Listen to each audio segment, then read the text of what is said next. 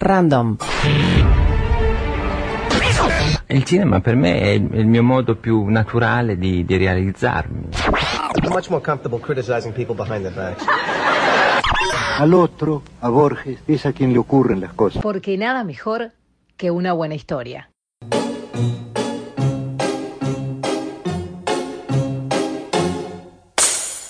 Historias Random Podcast por Bernardo Borkenstein. Los narradores de historias de Alejandro Dolina. Los narradores de historias. Existen pocos datos acerca de los narradores de historias. Nunca se supo de dónde venían aquellos hombres vestidos de negro. Llegaban en bicicletas al anochecer y recorrían la plaza canturreando un pregón suave. Historias, historias, ¿quién quiere oír una buena historia?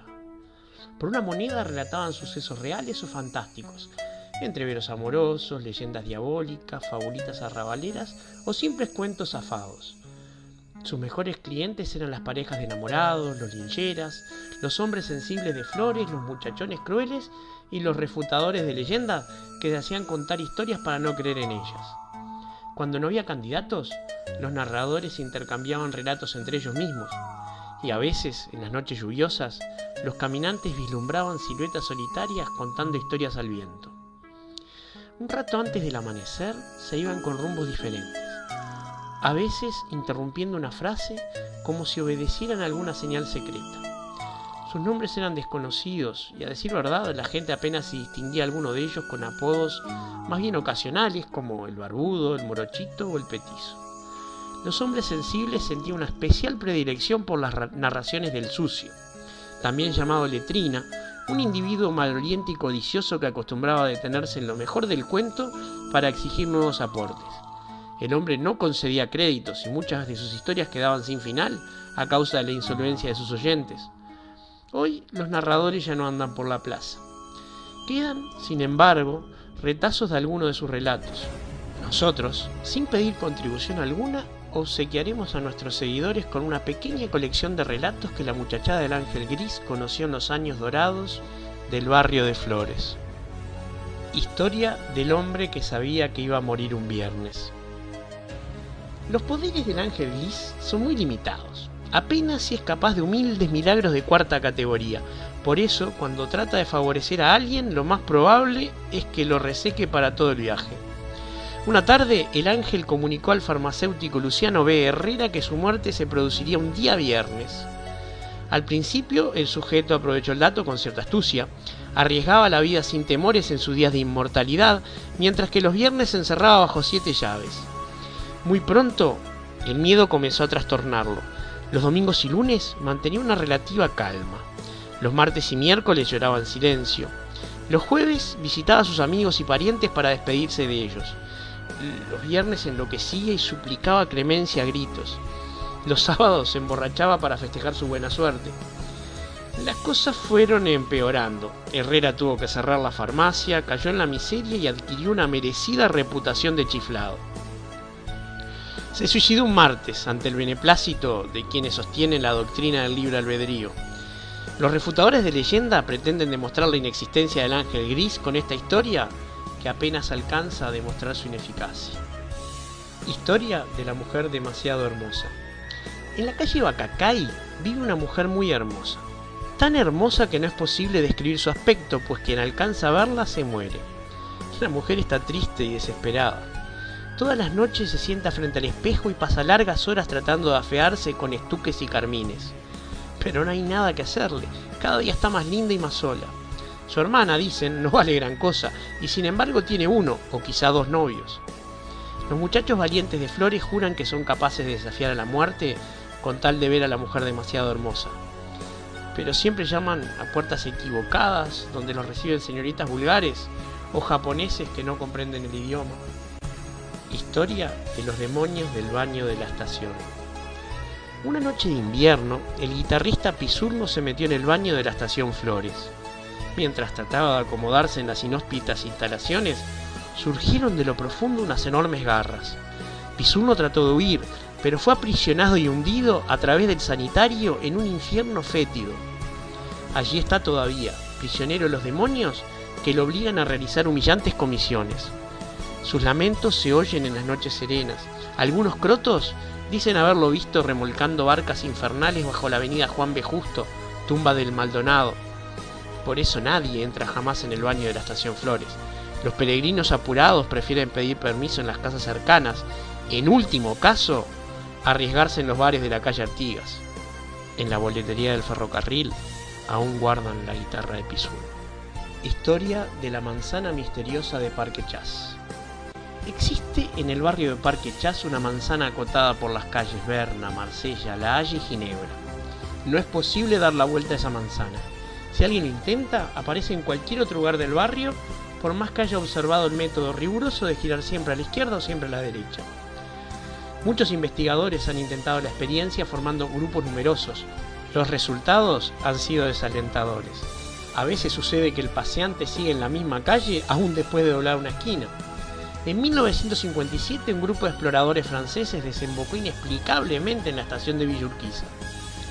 Urbanistas catalanes probaron suerte formando dos equipos y partiendo cada uno en dirección opuesta. En cualquier manzana de la ciudad es fatal que los grupos se encuentren en la mitad del recorrido, pero en este lugar no sucede tal cosa, y hasta se han dado casos de que un equipo alcanzara al otro por detrás. Los más pertinaces han realizado excursiones a través de los fondos de las casas, con el resultado de aparecer siempre dejando a sus espaldas calles que no habían cruzado jamás. En estas experiencias se descubrió que muchos vecinos son incapaces de indicar en qué calle viven.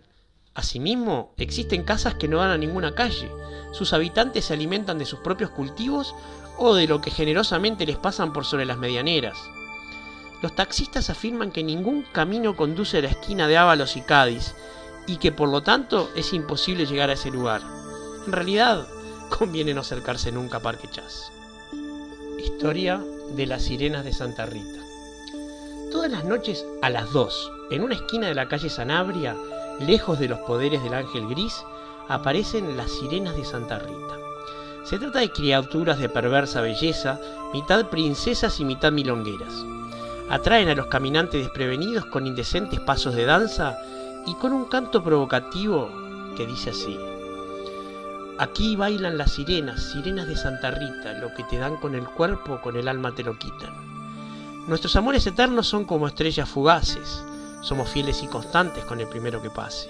Sirenas, sirenas que se miran y se tocan, le regalamos la muerte al que nos bese en la boca. Tal como anuncia la copla, el beso de las sirenas es fatal, pero es imposible resistir la tentación. Algunos camioneros audaces se atan con cadenas al volante de sus vehículos y pasan por la calle Sanabria para poder ver y escuchar este prodigio. Es que hay en la zona muchísimos accidentes de tránsito. Historia de los boletos embrujados.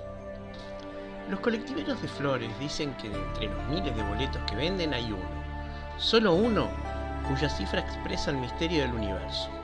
Quien conozca esta cifra será sabio. No se sabe si el boleto ha sido vendido ya o si todavía permanece oculto en las herméticas máquinas que se usan para despacharlos. Es posible que en este momento algún pasajero ya conozca el secreto del cosmos. También puede haber ocurrido que la persona favorecida haya tirado el boleto sin consultar la cifra o que le haya visto sin saber interpretarla. En la avenida Rivadavia hablan de un boleto rojo, que es el boleto del amor. Quien lo obtenga conseguirá la adoración de todo el mundo o al menos de sus compañeros de viaje. Se menciona también un boleto verde, que condena a su poseedor a viajar eternamente sin bajarse jamás del colectivo. En la línea 86 venden el boleto de la muerte, pero se niegan a indicar cuál es su color y su número para evitar discusiones con los usuarios. En general, puede afirmarse que todos los boletos influyen de algún modo en nuestra vida. Los inspectores son, ante todo, funcionarios del destino que impiden gambetear a la suerte. Historia de los ligustros vecinos. Al sur de Flores existen dos ligustros. Uno es propiedad del ángel gris.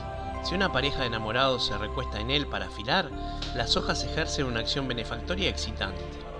Todas las luces del barrio se apagan y un vals sentimental llega desde las ramas de los árboles. El otro ligustro es continuo y pertenece a los brujos de Chiclana. Si alguien realiza maniobras de amor en su follaje, Perma padece de las peores calamidades. Las damas son raptadas por los brujos y los caballeros molidos a palos.